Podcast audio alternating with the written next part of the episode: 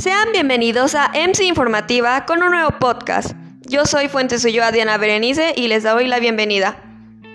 Antes que nada, vamos a hablar sobre mi pensamiento ético, pero primero vamos a definir o dar un pequeño repaso de lo que es la ética. Y bueno, la ética fundamenta y da sentido al desarrollo profesional cotidiano es la parte del conocimiento humano, que trata de los conceptos base, que deberían estar en el pensamiento y actividades humanas. Esto se relaciona más con las actividades que vamos haciendo día a día, que como ya se mencionó, son las actividades cotidianas.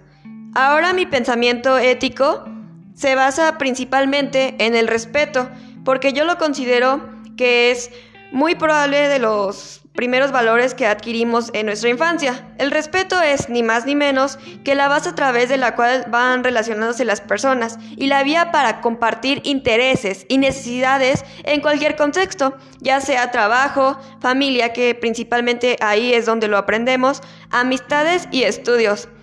Es el valor bidireccional por excelencia, pues solo se entiende en ambas direcciones, respeto a los padres u otras figuras de autoridad, a la naturaleza, a la ley. También ayuda a entender otros valores éticos como la tolerancia o valores humanos como la empatía. Algunos buenos ejemplos para trabajar al respecto, por ejemplo, si hay gente que tiene hijos o quieren tratar en este tema, ya sean como docentes o simplemente para combatir en el acoso escolar, existen para esto libros, películas, que además de donde surge el respeto, hay cuestiones de solidaridad, voluntad y la amabilidad. Muchos pensadores se han dado a la tarea de abarcar más este tema. Y bueno, este es mi pensamiento ético. Muchas gracias. Les deseo buen día.